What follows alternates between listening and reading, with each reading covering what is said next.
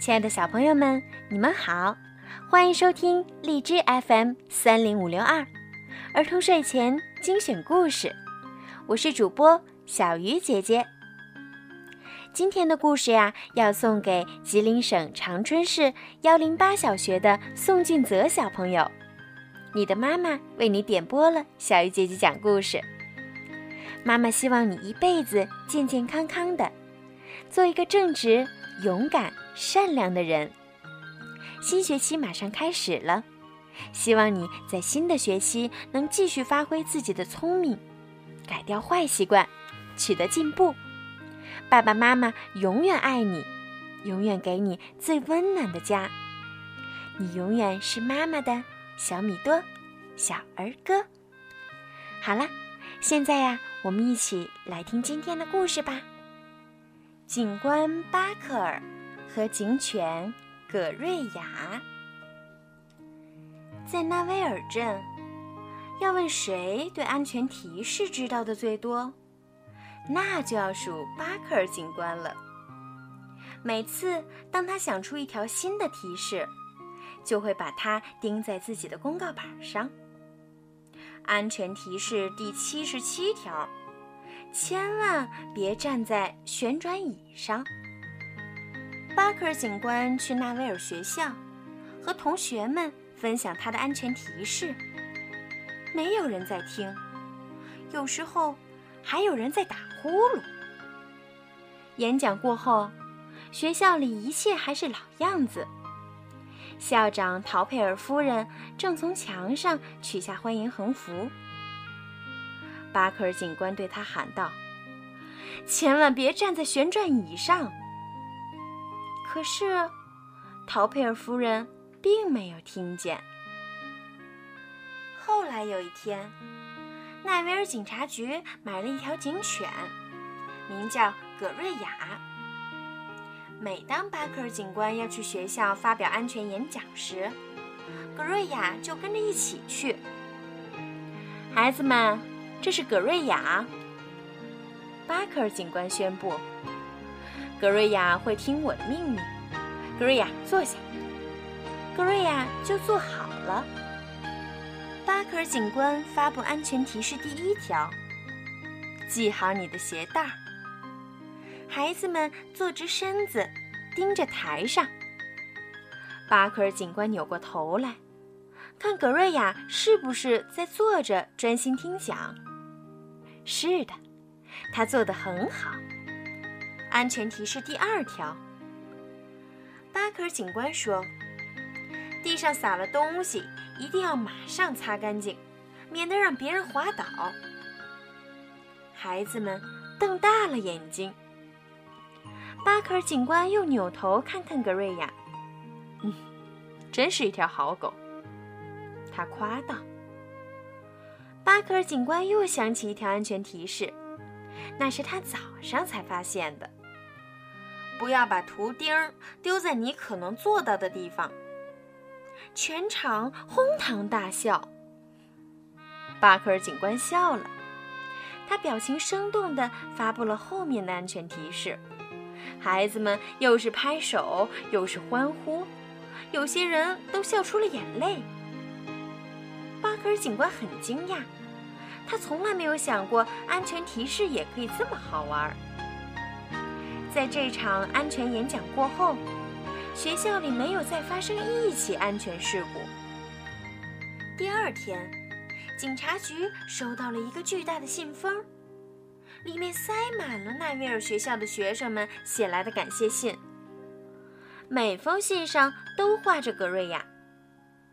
巴克尔警官觉得这些画真是太有想象力了。他最喜欢的一封信是写在一张星星纸上的，上面写着：“您和格瑞亚是最佳搭档，你们的朋友克莱尔。”顺告：我总是戴着一顶安全帽。安全提示第七条。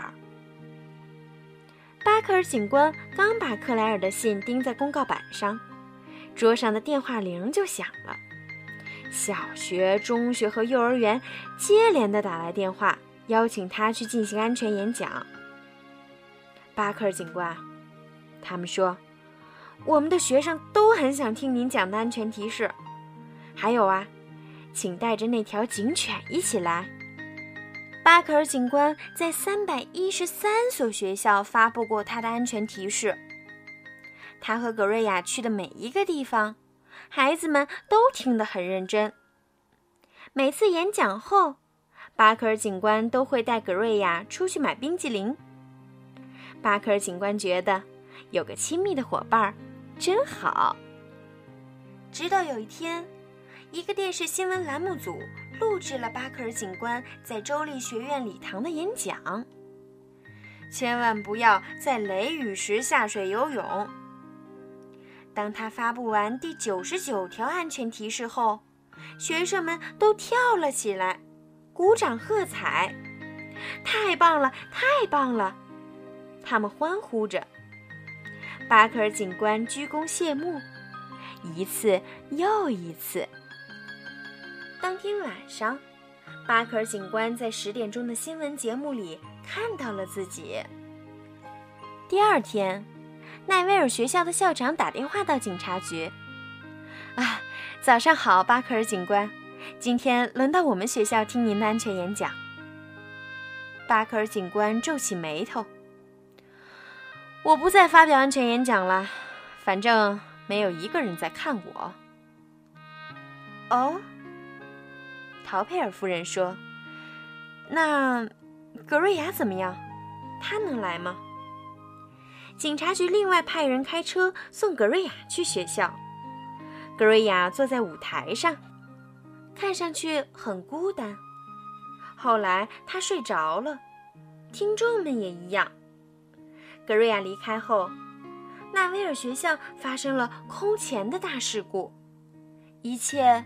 是从一滩洒在地上的香蕉布丁开始的，稀里哗啦，叮铃咣当，所有人滑倒在地，撞向陶佩尔夫人。她一声尖叫，手中的榔头高高飞起。第二天早上，警察局收到了一大摞信，每封信上都画着这起事故。巴克尔警官惊呆了，在最底下。有一封写在星形纸上的信，巴克尔警官露出了微笑。昨天格瑞亚很想您，你们的朋友克莱尔。顺告，别担心，我还戴着安全帽呢。安全提示第七条。格瑞亚在巴克尔警官的鼻子上舔了又舔，巴克尔警官在格瑞亚的背上轻轻地抚摸。这时，巴克尔警官想出了他迄今为止最棒的一条安全提示。安全提示第一百零一条：永远和你的亲密伙伴心手相连。好了，小朋友，今天的故事呀就讲到这儿了。如果你们喜欢听小鱼姐姐讲故事，记得让爸爸妈妈在荔枝 FM 上关注 FM 三零五六二儿童睡前精选故事。并且呀，多多的帮小鱼姐姐转发、评论，还要送荔枝给我吧。好了，孩子们，晚安。